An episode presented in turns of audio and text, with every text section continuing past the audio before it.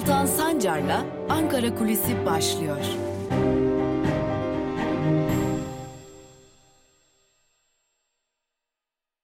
Merhabalar sevgili Özgürüz Radyo dinleyicileri. Ee, Özgürüz Radyo'da hafta içi her gün olduğu gibi bugün de güne Ankara Kulisi ile başlıyoruz ve tabii ki YouTube e, kanalımızdan da Ankara Kulisi'ni sizlerle paylaşıyoruz. Şimdi bugün kısıtlamalar, pandemi, ne oldu, ne bitti, ne konuşuyoruz, ne konuşuluyor bunlara biraz bakacağız. Şimdi herkesin gözü dün Cumhurbaşkanı Recep Tayyip Erdoğan'ın kabine toplantısı sonrasında yapacağı açıklamalardaydı. Ne olacak, nasıl bitecek? Aslında kabine toplantısı öncesinde birkaç gün öncesinde e, bir takım bilgiler basına sızdı, sızdırıldı. E, kamuoyunun nabzı da yoklandı. E, ve böylelikle neler olacak, neler bitecek sorularına da cevaplar bulundu. Ve beklenen oldu aslında. E, e, kafa karıştırmaya devam edilecek. E, aslında bu bilinçli bir politika. Bunu söylemek söylemek de gerekecek. Çünkü bu e, ciddi manada bilinçli bir politika. AKP tarafından yürütülen bilinçli bir politika. Bunlara geleceğiz. E, bunları konuşacağız ama öncesinde şunu söylemek lazım. Şimdi malum Adalet ve Kalkınma Partisi yani AKP e, il kongrelerini gerçekleştirdi. Çünkü bir kurultaya hazırlanıyor. Büyük kurultayına hazırlanıyor.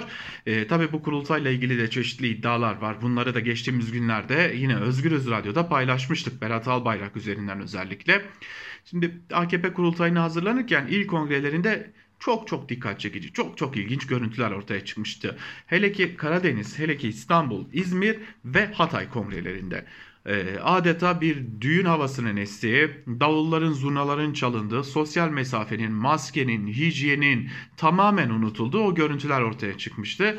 Hatta Cumhuriyet Halk Partili vekiller e, bu kongrelere katılanların e, PCR testinden geçirildiğini yani bir test uygulamasına alındığını belirtmişlerdi. Bu da tartışma yaratmıştı. E, tabii e, ha, e, Hatay için Hatay'da ortaya çıkan özellikle AKP gençliğinden bazı isimlerin o, o e, adeta düğün havası estirdikleri omuzlara alınıp halayların çekildiği görüntüler için AKP'den düşük düzeyli bir özür gelmişti. Bir de AKP'lerin tam, tam kadro katıldı. Sağlık Bakanı Fahrettin Koca'nın da tam da sokağa çıkma kısıtlamasının olduğu gün katıldığı cenaze töreninde ortaya çıkan tablo içinde Sağlık Bakanı Fahrettin Koca özür dilemişti. Tabii bu, bu özürlerde kamuoyunda tepki e, çekmişti. E, özür dilemeyin, gereğini yapın şeklinde eleştirilerle e, karşılaşmışlardı. E, ve Tabii bunlar e, kabine toplantısında gündeme geldi. Gelmedi değil. Yani e, kabine toplantısı sırasında kongrelerde ortaya çıkan görüntülerin kamuoyunda nedenli tepki çektiği ve bu tepkilerin nasıl üstesinden gelinebileceği noktasında da bir takım görüşmeler yapıldı, konuşmalar yapıldı e, ve bir süre daha en azından bu görüntülere aldırış etmeme fikri öne çıkmış gibi görünüyor. Peki Kabine toplantısından çıkan sonuçlar ne? Şöyle söyleyelim önce. Türkiye bir e, mavi, sarı, turuncu, kırmızı renkli bir haritaya ayrıldı. Ee, çok yüksek riskli, yüksek riskli, orta riskli ve düşük riskli iller sıralandı. Şimdi e, haritada gelecek ekranlarınıza e, orada e, gördüğünüz gibi Konya, Aksaray özellikle Karadeniz'de Sinop, Samsun, Amasya, Tokat, Ordu, Giresun, Gümüşhane, e, Trabzon, Rize gibi iller e, Güneydoğu'da Adıyaman, e, hemen Marmara'da Edirne, Sakarya ve Ege'de de Balıkesir gibi iller e, yüksek riskli iller. Mavi ile gösterilen ve çoğu bölge illeri olan iller düşük riskli iller. Bir tek Uşak bulunuyor. Çok ilginç tabii bu harita. Yani bu haritaya nereden varıldı, nasıl yapıldı, sonuçlar ne kadar gerçekçi e, şeffaf onu bilmiyoruz ama harita böyle tabi sarı renkli iller arasında Ankara, Eskişehir gibi büyük iller, Sivas gibi büyük iller, Bursa gibi büyük iller dikkat çekiyor. E, İstanbul ise yüksek riskli yüksek riskli bir e, konumda yer alıyor. Harita böyle.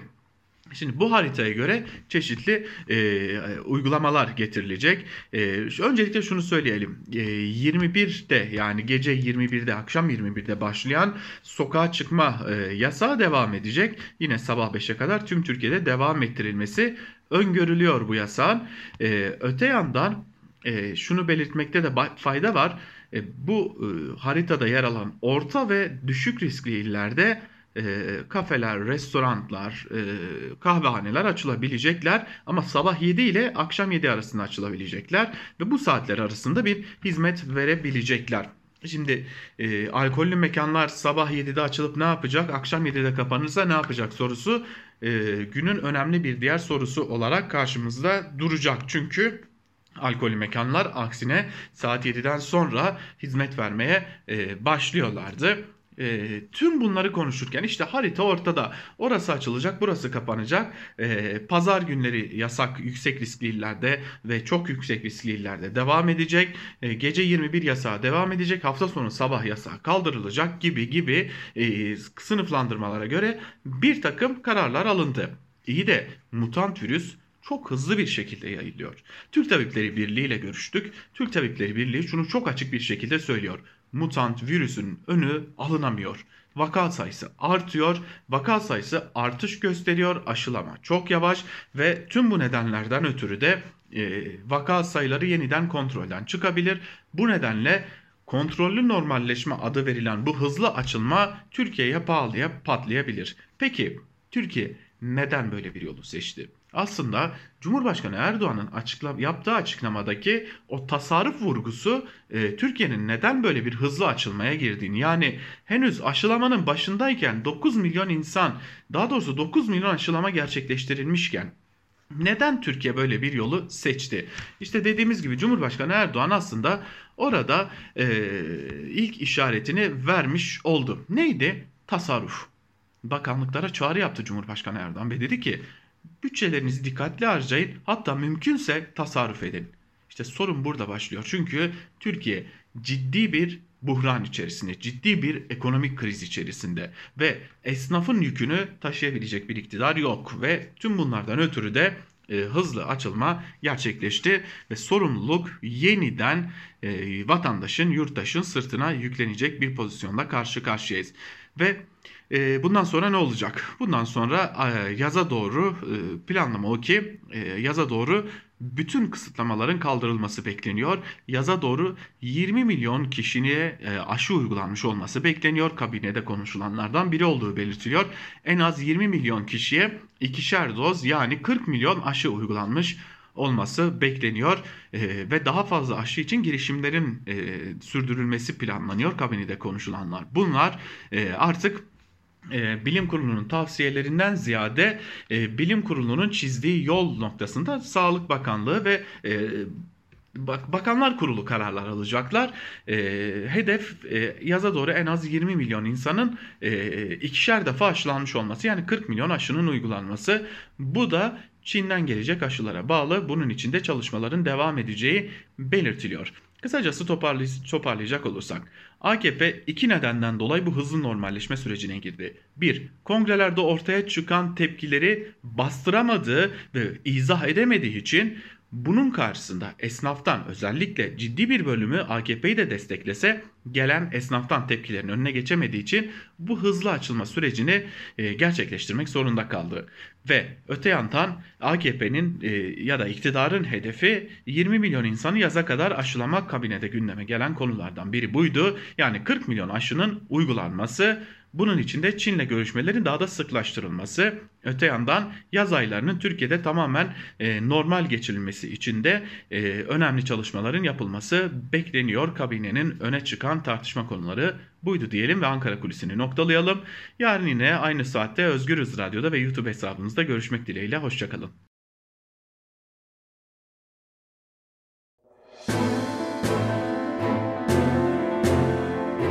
Altan Sancar'la Türkiye basınında bugün başlıyor.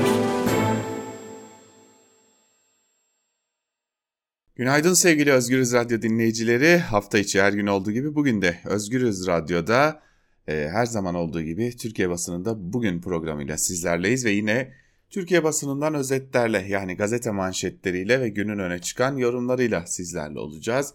Her zaman olduğu gibi gazete manşetleriyle başlayıp günün öne çıkan yorumlarıyla noktalayacağız basın turumuzu. Gazetelerimizle başlayalım. Ee, tabii malum gündem özellikle kademeli normalleşme adı verilen, iktidarın kademeli normalleşme adı verdiği o e, sürece odaklanmış durumda. iktidar medyası ağırlıklı olarak bunu ele alıyor ama bunun dışında da elbette ki Türkiye'nin çok yoğun ve e, önemli gündemleri var. E, bu nedenle önce Cumhuriyet Gazetesi ile başlayalım. Cumhuriyet Gazetesi'nin bugünkü manşetine göz atalım. Acı itiraf, yabancı güvenmiyor sözleri yer alıyor ve ayrıntılarda şunlar kaydediliyor. AKP iktidarından skandal ötesi bir itiraf geldi. AKP'nin hazırladığı yeni kanun teklifine göre kamu özel işbirliği projesi alan ama bankalardan kredi bulamayan inşaatçılar için Ulaştırma ve Altyapı Bakanlığı devreye girebilecek. Yeni kredilerin hepsine bakanlık kefil olacak. Ödenemeyen borç devlete kalacak. AKP meclise 12 maddelik yeni bir torba yasa teklifi sundu. Özel sektörün garantisi olmayınca kredi alamıyoruz itirafının yer aldığı yasa gerekçesinde yabancı kreditörlerin özel bütçeli idarelerin harcama ve gelirlerinin birbirini karşılayamayacağı ve yükümlülüklerini ifa etmekte yetersiz kalabileceği tereddütü yaşadığı görülmüştür denildi. Yani işin özü şu, şirketler iş yapabilsin diye ve şirketler e, AKP'nin e, ihalelerini alabilsin diye e, devlet garanti verecek yabancı bankalara da, yabancı kredi kuruluşlarına da ve bunun karşılığında da aynı zamanda yani olay ki o şirketler ödeyemediler. E tabi biz buradayız yani yurttaş burada. Devlet demiyorum. Yurttaş burada. Yurttaş ödeyecek. Yani sonuçta biz havalimanının parasını, köprünün parasını, işte tünelin parasını, otoyolun parasını, e, hastanenin parasını ödemiyor muyuz? Yani bir 2-3 şirketin daha parasını ödeyemeyecek kadar herhalde cimri yurttaşlar değil Türkiye'deki Türkiye yurttaşları. Onu da öderiz e, diye düşünmüş AKP bizim adımıza öyle görünüyor. Direniş yargıya taşındı başlıklı bir diğer habere bakalım. Boğaziçi Üniversitesi'nde siyasi kimlikli rektör Melih Bulu'nun istifa etmesi için protestolar sürerken 70'ten fazla akademisyen Danıştay'a başvurarak atama kararının iptalini istedi. Dilekçede atamada kurallara ve hukuka aykırı yöntemler kullanıldığına dikkat çekildi. Bulu'nun atama sırasında devlet memuru olmadığı Erdoğan'ın takdir yetkisini kamu yararının aleyhine kullandığı vurgulandı. Atanmış rektör Bulu da teamüllere aykırı işlemlerini sürdürüyor. Sosyal bilimlerin başına fizikçi profesör İnci getirildi denilmiş haberin ayrıntılarında. Şimdi teamüllere aykırı uygulama diyor ama zaten Melih Bulu'yu oraya getiren şey yani Melih Bulu'nun orada oturmasını sağlayan şey bu ülkede artık teamül adını verdiğimiz şeyin kalmamış olması. Yeni Yaşam gazetesiyle devam edelim. Manşette onlar bitti biz büyüdük sözleri yer alıyor ve şunlar kaydediliyor. Bugünlerde HDP'li milletvekillerinin dokunulmazlıkları kaldırılarak siyasi yasak getirilip cezaevine atılmaları tartışılıyor. Ancak aynı yöntem 27 yıl önce denenmişti dokunulmazlıkları kaldırılan DEP milletvekilleri 2 Mart 1994'te apar topar gözaltına alınıp tutuklanmıştı. O isimlerden biri de Sırrı Sakık'tı. O günden bugüne yaşananları gazetemize değerlendiren Sırrı Sakık, Türkiye yönetenlerin tarihten ders almadığını belirtti. Halkın iradesinin her zaman üstün geleceğine dikkat çeken Sakık, özetle şunları söyledi. Dokunulmazlığınızı kaldıran partilerin hiçbiri bugün yaşamıyor ama Kürt siyaseti büyüyerek yoluna devam ediyor. Bizi 27 yıl önce cezaevine gönderen hiçbir parti bugün yok ama biz varız. Baskılara rağmen HDP'nin oyları %12-13'ün üzerinde. Aslında e, ben şunu düşünüyorum yani bilmiyorum katılır mısınız? AKP'nin amacı Kürt siyasetini bitirmek filan da değil artık. Çünkü o da Kürt siyasetini bitiremeyeceğinin farkında. Yani bitir, amacı bitirmek değil derken e, bunu hedeflemiyor demiyorum. Elbette ki hedefliyor ama bunu yapamayacağının farkında. O yüzden güç kaybettirmeye, kan kaybettirmeye uğraşıyor ve tabii bunun yanında biraz da e, dönemsel olarak yani konjonktürel olarak e, Kürt siyasetini hedef alarak milliyetçi oyları kurtarmanın derdinde, kendini bir süre daha ayakta tutmanın derdinde. Bu süreç bittikten sonra o da çok iyi biliyor ki e, Kürt siyaseti bitmeyecek ama bu sürenin sonunda kendisi yolun sonuna gelecek. O yolun sonunu uzatmaya çalışıyor sadece. Devam edelim bir diğer gazeteye geçelim. Evrensel Gazetesi'ne bakalım şimdi de. Gazetenin manşetinde ekonomide kemik erimesi sözleri yer alıyor ve şunlar kaydediliyor. Türkiye ekonomisi ekonomik kriz ve pandemi etkisiyle 2020'de dolar bazında %5.6 azaldı. 2019 yılında 760 milyar dolar olan Türkiye gayri safi yurt içi hasılası 717 milyar dolara kadar geriledi. Halk yoksullaştı, kişi başına gelir bir yılda 528 dolar azaldı. İktisatçı Mustafa Sönmez, TÜİK'e göre %1.8 büyüme var. Ucuz döviz ve faizle kışkırtılmış tüketime dayanıyor. Krediler arttı. Yan etkisi yüksek enflasyon, borçlanma, cari açık, işsizlik. Dolar bazında büyüme ekside. Ekonomi kemik erimesi yaşıyor denilmiş haberin ayrıntılarında. Şimdi bu e, konuda özellikle dün Cumhurbaşkanı'nın e, o açıklamasını bir kez daha hatırlatmak gerekiyor bana kalırsa. Çünkü Cumhurbaşkanı Erdoğan biliyorsunuz e, bugüne kadar e, tasarruf olmaz hele ki itibardan tasarruf olmaz cümlesini duyduğumuz Erdoğan e, dün açıklamasında bakanlıklara seslendi ve dedi ki yani tasarruflu olmanızı tavsiye ediyorum. Özellikle şunu söylüyor yani e, nasıl söyleyelim e, ya harcamayın şu bütçeyi elinizde tutun demeye çalışıyor. Şimdi bu bütçeyi elinizde tutunun e, AKP'licesi ne demek onu göreceğiz. Çünkü e, hala ihaleler yapılıyor. İşte geçtiğimiz gün TOKİ'nin ihalesi yapıldı. Milyonlarca lira harcanacak. E, TOKİ reklamları verilecek ve bu TOKİ reklamlarının tamamı iktidara yakın gazetelere verilecek. Hani nasıl bir e, yöntem, yol benimseyecek tırnak içerisinde tasarruf için AKP bilinmiyor ama e, kuvvetle muhtemel olacak şu. AKP'ye yakın e, müteahhitlerin ödemeleri gerçekleştirilecek ama AKP yakın olmayan hani hasbel kadar ihale alan küçük işlerle e, yoluna devam eden müteahhitlerin e, ödemeleri gerçekleştirilmeyecek. Zaten uzun süredir de bu ödeme dengesinde bir problem olduğu biliniyor sektörde. Özellikle inşaat sektöründe bunlarla karşılaşacak gibi görünüyor e, AKP döneminde iş yapanlar artık. Ve geçelim Bir Gün gazetesine. Müdür sen git bakan bey gelsin sözü yer alıyor e, Bir Gün gazetesinin manşetinde ve şunlar kaydedilmiş ayrıntılarda. İktidarın pandemiye rağmen G20 ülkeleri içinde büyüyen iki ülkeden biriyiz açıklamalarına karşın yurttaşın, yurt dışındaki kredi kuruluşlarının Ulaştırma Bakanlığı'na bağlı genel müdürlüklerin garantililiğini kabul etmediği ortaya çıktı. Garantili köprü, havalimanı ve otoyol gibi dev projelere imza atan genel müdürlüklerin harcama ve gelirlerinin birbirini karşılamamasının yükümlülüklerini yerine getirmesini engelleyeceği gerekçesiyle 15 Mart 2020 sonrası ihaleler için bakanlık garantisi istendi. Bunun üzerine AKP alelacele bakanlık garantisi veren yasa teklifini meclise sundu. 12 maddelik torba teklifin kabul edilmesiyle müteahhitlerin ödemediği borçları bakanlıklar üstlenecek. Ve dikkat edelim 15 Mart sonrasında 3, 3 tane de büyük ihale var. Bunlardan biri Aydın Denizli Otoyolu ihalesi ki 7 milyar liralık bir ihale. Yine Kuzey Marmara Otoyolu ihalesi devam edecek. E, bu nereye gitti buna bakacağız. 8 milyarlık bir ihaleden bahsediyoruz. Nakkaş Başakşehir e, kesişiminin ihalesi de Rönesans gruba gitmiş durumda. Aydın Denizli Otoyolu Fernaz şirketi kazanmış durumda. Öte yandan havalimanı ihalesi var. Çukurova Havalimanı ihalesi. O da 297 milyon avro. Yani yine milyarlarca liralık bir ihaleden bahsediyoruz. AKP Çerkezköy Belediye Başkan adayı Kozova'nın e, şirketine gitmiş durumda. Yani ben şunu öğreniyorum. AKP'den e, milletvekili geçtiğimiz gün de bunu Özgürüz Radyo'da yine söylemiştik. Yani AKP'den milletvekili adayıysanız, AKP'den belediye başkan adayıysanız, hatta AKP'den herhangi bir şey için aday adayıysanız işte örnek Melih Bulu Boğaziçi Üniversitesi'ne rektör olarak atandı. Esip gürlüyor.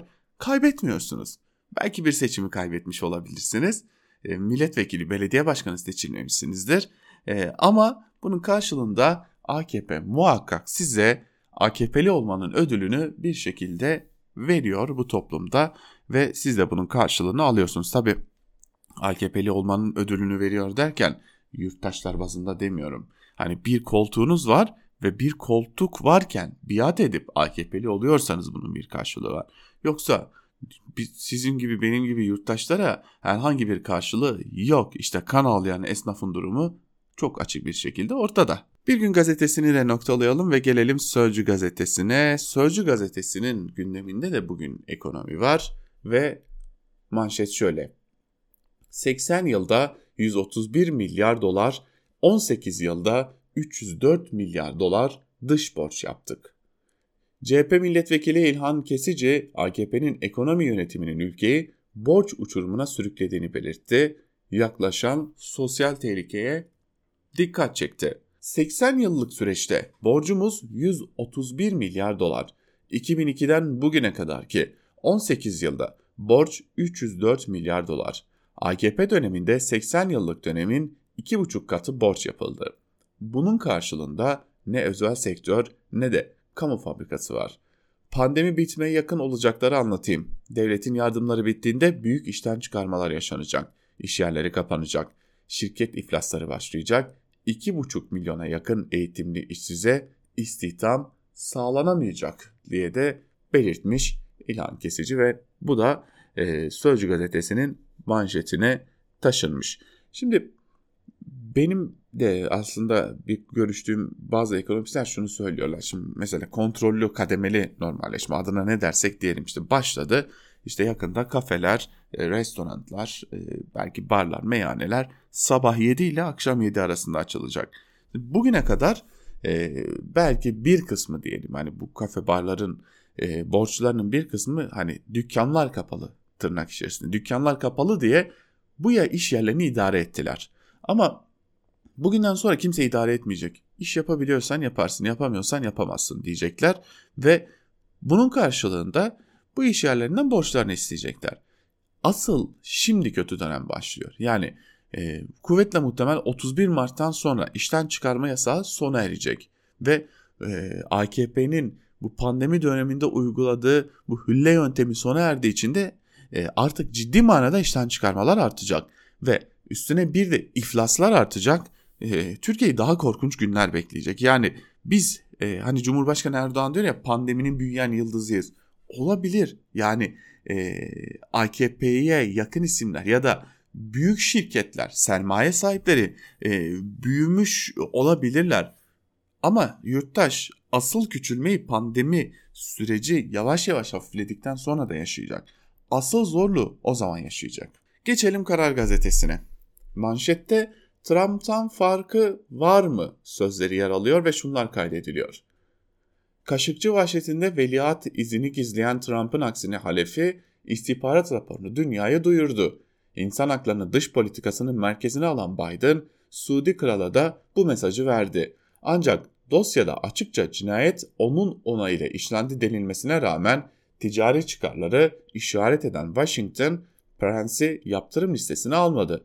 Dünyanın beklentisini boşa çıkaran hesaplı yaklaşım yeni yönetim söylemlerinin sözde kalmayacağını göstermeli çağrılarına yol açtı. Şimdi e, Kaşıkçı e, noktasında dün e, Amerika'da yaşayan gazeteciler, e, Türkiye'li gazeteciler ABD için Kaşıkçı dosyası artık kapandı yorumları da yapmışlardı. Bakalım gerçekten kapanmış mı? Ve gelelim iktidarın gazetelerine. Sabah gazetesiyle başlayalım. Sabah gazetesinin manşetinde kafe ve restorana şartlı normalleşme sözleri yer alıyor. Bu manşet niye böyle atıldı onu da söyleyeceğiz. Başkan Erdoğan kontrolü normalleşmeyi açıkladı. Çok yüksek riskli iller dışında lokanta, kıraathane gibi yerler faaliyetlerini 17 ile 19 saatleri arasında %50 kapasiteyle sürdürecek. Ee, şöyle bakalım neler olacak. Hafta sonu kısıtlaması düşük ve orta riskli illerde tamamen kalkacak. Yüksek ve çok yüksek illerde bir müddet daha sadece pazar günü devam edecek. Ülkemizin tamamında saat 21 ile 5 arasında uygulanan sokağa çıkma yasağı sürecek. Ee, okullar Türkiye genelindeki tüm okul öncesi eğitim kurumlarında ilkokullarda 8. ve 12. sınıflarda eğitime açılacak. Orta ve düşük riskli bölgelerde ilkokul ve liselerdeki eğitim başlayacak. Kamunun çalışma saatleri tüm Türkiye'de normale dönecek. Halı saha ve havuzlar düşük riskli illerde de açılacak. Düğünler düşük orta riskli bölgelerde 100, yüksek çok yüksek riskli bölgelerde 50 kişi ve 1 saati aşmamak koşuluyla yapılacak denilmiş. Gelelim neden kafe ve restoran vurgusu yapıldı? Şimdi kafe ve restoranlar neredeyse hani Ekim ayından bu yana kapalı. Tamamen kapalı. Kapılarına kilit vurulmuş durumda. Uzunca bir süreçten bahsediyoruz. E, bunun öncesinde de aylarca kapalı kaldı bu e, esnaf ve artık batma noktasına geldiler değil. Battılar ama şunu söylüyorlar AKP'ye. Yani sen kongre yapıyorsun. E, muhalefet kendi işlerini yap, kongrelerini yapıyor.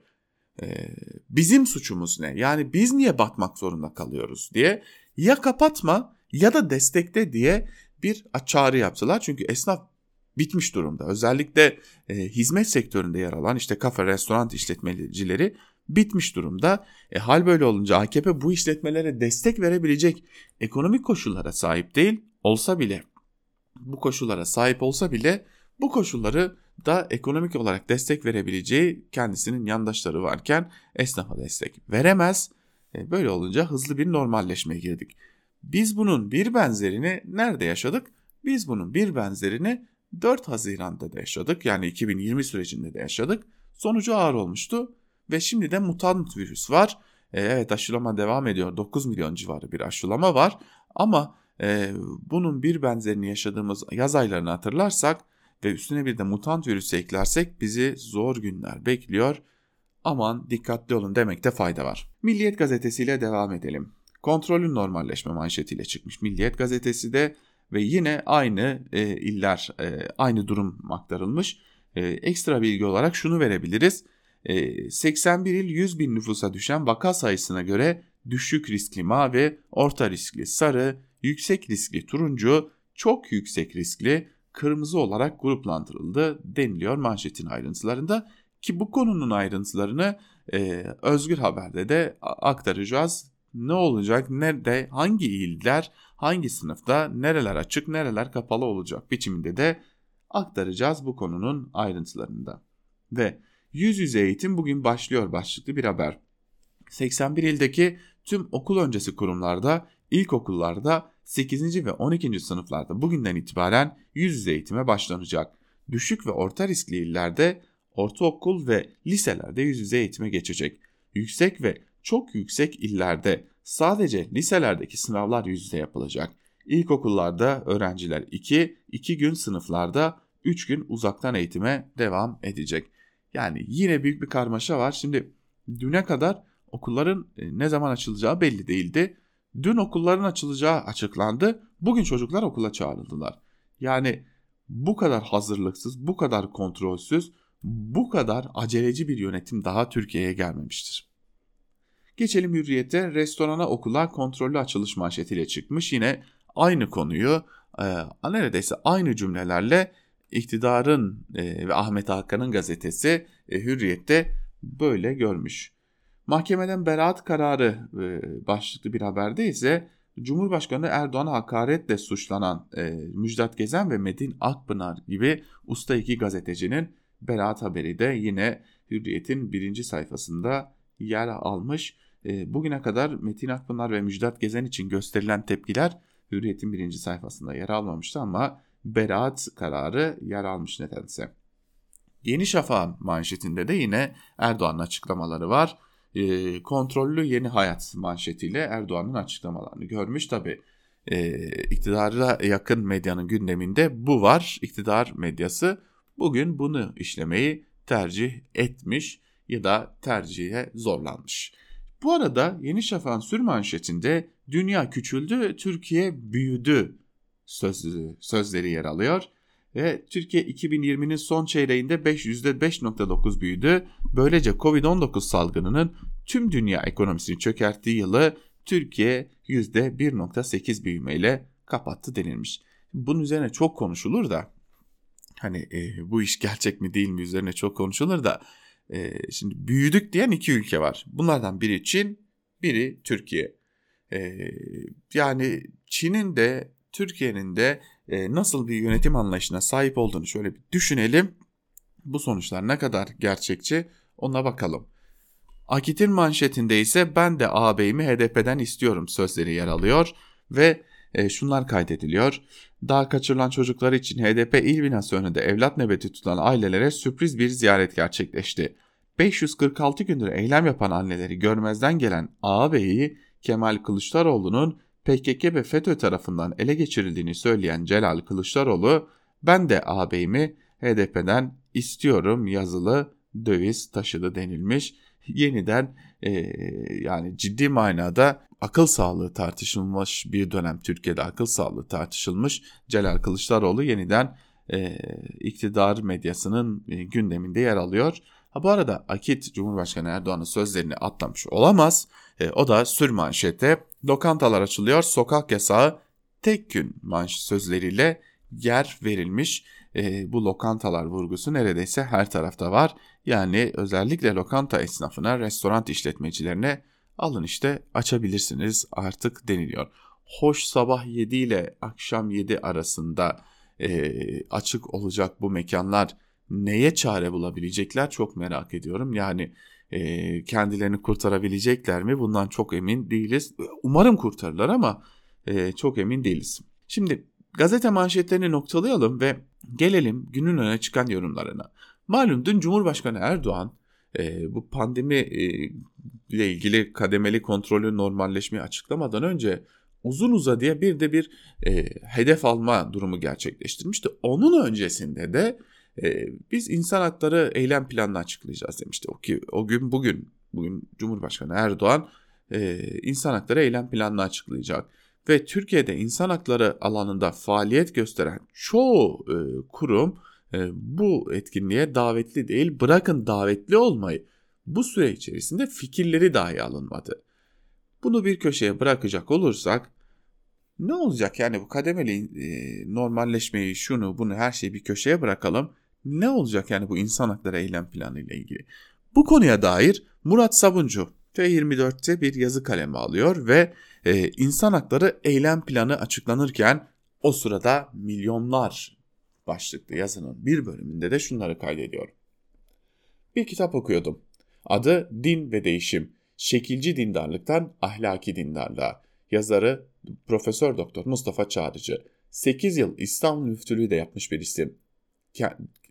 Doğan kitaptan çıkan bu çalışmada günümüz Türkiye'sinde atıfta bulunan çok sayıda tespit var. Ama önce kitapta rastladığım ve en çok etkilendiğim bir araştırma. Müslümanlar ne kadar Müslüman? Siz bu satırları okurken 19 yıldır tek başına iktidar olan Tayyip Erdoğan, yargı reformu strateji belgesinin hedeflerinden birini insan hakları eylem planını açıklayacak. Hem içeriye hem dışarıya parmak sallayarak aslında ne kadar demokrasiden ve hukuktan yana olduklarını attıkları adımlarla ülkeyi nasıl taşlandırdıklarını anlatacak. Muhtemelen en az birkaç yerde dine referans verecek. Erdoğan konuşurken o sırada cezaevinde Anayasa Mahkemesi ve Avrupa İnsan Hakları Mahkemesi'nin kararları yok sayılarak özgürlüklerinden mah mahrum binlerce siyasi tutuklu. O sırada evlerinde üniversitelerinin politik tercihi nedeniyle atanmış rektörü protesto ettikleri için bileklerinde kelepçeli öğrenciler. O sırada sokaklarda kanun hükmünde kararnamelerle görevlerinden uzaklaştırılmış on binler. O sırada mecliste Kürt sorununu barış yoluyla çözmek için AKP ile işbirliği yapmış, baskılara rağmen mecliste kalarak demokratik siyaset yapma, bir arada yaşama arzusunu dile getirmiş fezlekeleri mecliste HDP'liler.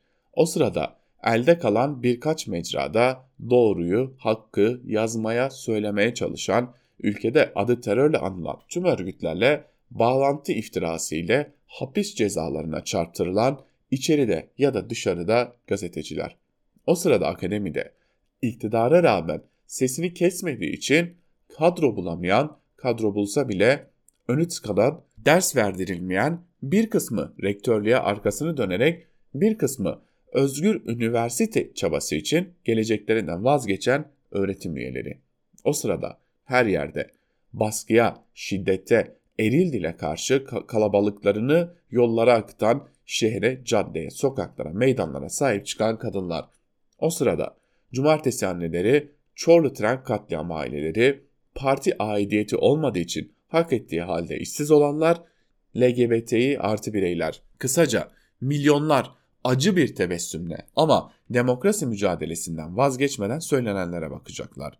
Açıklanan yeni plana eylem planı demek büyük haksızlık olur. Buna olsa olsa eylem planı denilebilir. İktidarın yarattığı demokrasiden, hukuktan her geçen gün daha da uzaklaştırdığı ülkede insanlarla eğlendiği bir program demiş Murat Sabuncu bugün Erdoğan'ın açıklayacağı o eylem planına dair. Devam edelim bir diğer gazeteyle daha doğrusu bir diğer köşe yazısıyla devam edeceğiz. Habertürk'ten Muharrem Sarıkaya'nın 2 yılda, 2,5 yılda 1336 dosya başlıklı yazısının bir bölümünü paylaşalım sizlerle. Yakın zamanda en çok konuşacağımız konuların başında gelmeye namzet. Bu hafta olması bekleniyordu ancak AKP Merkez Yürütme Kurulu'nda meselenin eni konu gündeme alınması kararlaştırıldığı için muhtemelen ki gelecek haftaya kalacak. Sözünü ettiğim milletvekili dokunulmazlığına ilişkin Anayasa Adalet Komisyonu'nda bulunan dosyalar. Herhangi bir parti ismi almaksızın genelde baktığımızda aslında milletin vekili hakkında isnat edilen bu kadar çok dosya bulunması şaşırtıcı. Hem de 2 yıl içinde karma komisyona intikal eden dokunulmazlık tezkeresi sayısı 33 fezleke ile birlikte 1336 adet. Bunların içinde bir milletvekili hakkında işlediği suç sayısına göre birden fazla fezlekesi olanlar da var. Ancak ne olursa olsun Haziran 2018 seçiminden bugüne geçen 2,5 yılda suç işlediği için dokunulmazlığının kaldırılması istemiyle hakkında dokunulmazlık fezlekesi düzenlenen milletvekili sayısı 200'e yaklaştı. Son gelen 33 dosya öncesi komisyonda 186 milletvekili hakkında dokunulmazlık dosyası bulunuyordu. Üstelik bir önceki dönemden yeniden milletvekili seçilmeleri nedeniyle devreden dosya sayısı da 252. Bu demektir ki parlamentonun üçte biri yargı tarafından haklarındaki suç isnadıyla yargılanmak isteniyor. Asıl üzerinde durulması gereken nokta da bu. Fezlekelerin dağılımı da şaşırtmıyor. Hatırlanırsa bu haftada 33 dosya geldi. Bunun 20'si HDP, biri DBP, 3'ü CHP, biri de Demokrat Parti milletvekilleriyle ilgili. Böylece toplamda 1336 dosyaya ulaşan komisyonda en dikkat çeken ise 56 sandalyeye sahip HDP milletvekillerinin hepsi hakkında en az bir dosya olması. Bazılarının birden fazla olduğu için HDP'li vekillerinin dokunulmazlık tezkeresi sayısı son gelenlerle 957'ye ulaştı. HDP'yi 246 dosya ile CHP izliyor. Son gelen 3 milletvekili hakkında dosyalar eklenmeden önce 97 CHP milletvekili hakkında 243 tezkere vardı. AKP ise sıralamada 3. 12 milletvekili hakkında 13 dosya. İyi Parti'de 8 milletvekili hakkında var. Ancak birden fazla fezlekesi olan nedeniyle toplam dosya sayısı 15'e çıkıyor. MHP'de 8 milletvekili hakkında 9 dokunulmazlık dosyası var. Çözüm için iki görüş var. Biri daha önce Meclis Başkanı Şentop'un da dile getirdiği devletin bölünmez bütünlüğüne yönelik Anayasa 14 kapsamındaki suçları kapsayan dosyaları öncelemek. Yani bunun Türkçesi şu, HDP'lilerin dosyalarını öne çekmek. E, ikincisi ise dosyaların tek tek ele alınıp zaman kazanılması. Ancak cumartesi akşamı olaylar ve görüşler programında Profesör Doktor Ersan Şen'in de sorguladığı önemli bir nokta var. Madem anayasanın 14 kapsamına giren suçlar için dokunulmazlık geçerli değil, mahkemeler gereğini yapmak yerine neden fezlekeye dönüştürüp meclise yolladı? Soruya verilen yanıt, fezlekeler milletvekili seçilmeden önce değil, bu dönem başlayan soruşturmaları kapsıyor da ondan demiş Muharrem Sarıkaya. Yani işin hedefinde yine HDP'li milletvekilleri olacak. Bunu da e, çok kısa, kısa bir şekilde anlamış oluyoruz. Şimdi bir de sınırların dışından bir yazıyla devam edeceğiz. E, Kaşıkçı dosyası. Malum Amerika Birleşik Devletleri Kaşıkçı cinayetinin arkasında e, Veliaht Prens var dedi. Bu konu ne olacak, nereye gidecek sorularına dair de bir yazıyı paylaşalım. Gazete Duvar'dan Musa Özurlu'nun Kaşıkçı Dansı başlıklı yazının bir bölümünü aktaralım sizlere. Biden isteseydi de Prens Bin Selman'ı dışlayabilir miydi peki? Çok da kolay değil. Her ne kadar Trump zamanında kıçınızı biz koruyoruz diye açıkça aşağılamış olsa da Suudi Arabistan Arap İslam dünyasındaki konumu ve ekonomik gücüyle ABD için önemli bir ülke. E, Muhammed bin Selman'ın bir ayağı çukurda olan babası Selman'ın yerine geçeceği de kesin. Bu durumda prensi kızdırmanın ne anlamı var? Bir yandan insan haklarına önem veriyoruz numarasını devam ettirip zevairi kurtarırız. Diğer yandan her zaman bizi rahatlatacak ekonomik potansiyelin müstakbel bossunu da kızdırmayız. İnsan hakları her zaman geçerli, iyi numara. İstediğinde kullan. E maşallah bizim coğrafyada da malzeme bol. Biden yönetimi bundan sonra belli ki bu gibi numaralar üzerinden baskı mekanizması geliştirecek. Muhammed Bin Selman kendisine yönelik fırtınayı önceden sezmişti aslında. İsrail-Arap yakınlaşması, Katar ile normale dönüş hamlesi, Arabistan'ın önümüzdeki birkaç 10 yılda hayata geçmesi planlanan mega ekonomik projeleri ve G20 zirvesine ev sahipliği yapması, sahip olduğu potansiyeli gösterebilmesi için önemli fırsatlar sundu kendisine. Bu arada Suudi Arabistan yönetimi de ABD tarafından bizi hafife almayıp siz bizi ne sanıyorsunuz mesajı vermeye devam etti. Yemen konusunda da aynı tavır sergilenmişti öncesinde diyor e, Musa Özurlu yazısının bir bölümünde. Ve son olarak da şu son günlerde Necmettin Erbakan tartışması var malum. E, muhalefet milletvekilleri, muhalefet temsilcileri, liderleri daha doğrusu gidip orada konuşmalar yapmışlardı. Bu konuya dair de bir yazıyı aktarmış olalım sizlere. Bu ülkenin umudu nerede? Başlıklı bir yazı kaleme alıyor. Bir Gün gazetesinden Hayri Kozanoğlu ve şunları kaydediyor. Necmettin Erbakan'ın ölümünün 10. yılında iktidarı ve muhalefetiyle lebalet bir do- dolu bir salonda görkemli bir törenle anıldı. Kendini özgü bir mizah tarzıyla arkasında bir sempati hali bıraksa da ülkedeki gericileşmede bunca vebali bulunan, çeşitli şaibelerle hatırlanan bir kimsenin CHP ve HDP tarafından böyle sitayişle anılmasını açıkçası epeyce yadırgadık. Kılıçdaroğlu ve Sancar'ın ifrata kaçan övgülerinde kendi ifadeleriyle demokrasi cephesinin en kaygan bileşeni Saadet Partisi'ne saflarda tutma gayretinin rol oynadığı söylenebilir. Aslında toplantıyı en iyi bugün herkes milli görüşçü olmuş sözleriyle Temel Karamollaoğlu özetledi. Ancak Erbakan'ın açılımının bir boyutunun da solun uzanamadığı muhafazakar yoksul kitlelerle bağ kurma çabası olduğu inkar edilemez. Bu iletişim stratejisinin yolunun ünlü milli görüş gömleğini bile giyerken Versace markasından aşağı kurtarmayan, arkası da paylaşılamayan, hatırı sayılır bir servet bırakan müteveffa lidere övgüler düzmekten mi yoksa sade insanların hayatına değmekten mi geçtiğini sorabiliriz. CHP gibi merkez sol partilerin bütün dünyada şehirli, eğitimli, kozmopolit kesimlerin oylarını daha kolay alırken yereli, milli ve muhafazakar değerleri temsil iddiasındaki büyük kentte yaşasa dahi taşra kültürünü temsil eden kitlere ulaşmaktaki güçlük, çekti, çektikleri bir gerçek. Bu kopuş, kopuşun asli nedenlerin başında CHP'nin de kendi organik parçası gördüğü Avrupa Sosyal Demokrasisi'nin piyasa toplumuyla arasına mesafe koyamaması, neoliberalizme, kapitalist küreselleşmeye, finansallaşmaya açık ve örtük destek vermesi geliyor.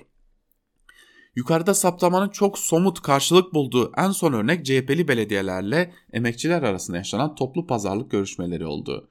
Bu konuya dört temel noktadan yaklaşmak onalaklı. 1. Salgın sürecinde başta elbette sağlık gelmek üzere ulaşım, gıda, üretim ve dağıtımı yanında temizlik işlerinde yaşamımızın işin ne kadar hayati bir işlev olduğunu görüldü. 2. Çöp toplama gibi hem toplumdaki algılanışıyla hem de çalışma ortamının getirdiği hijyenik riskiyle cazibesi bulunmayan bir işi yapanların bu bedellere karşılık göreceli yüksek ücret alması doğal karşılanmalı. 3. Sendikalı işçilerin toplu sözleşmede örgütsüz emeğe göre daha ileri taleplerde bulunmaları ve kolektif mücadelenin karşılığını almaları da beklenen bir durumdur. 4.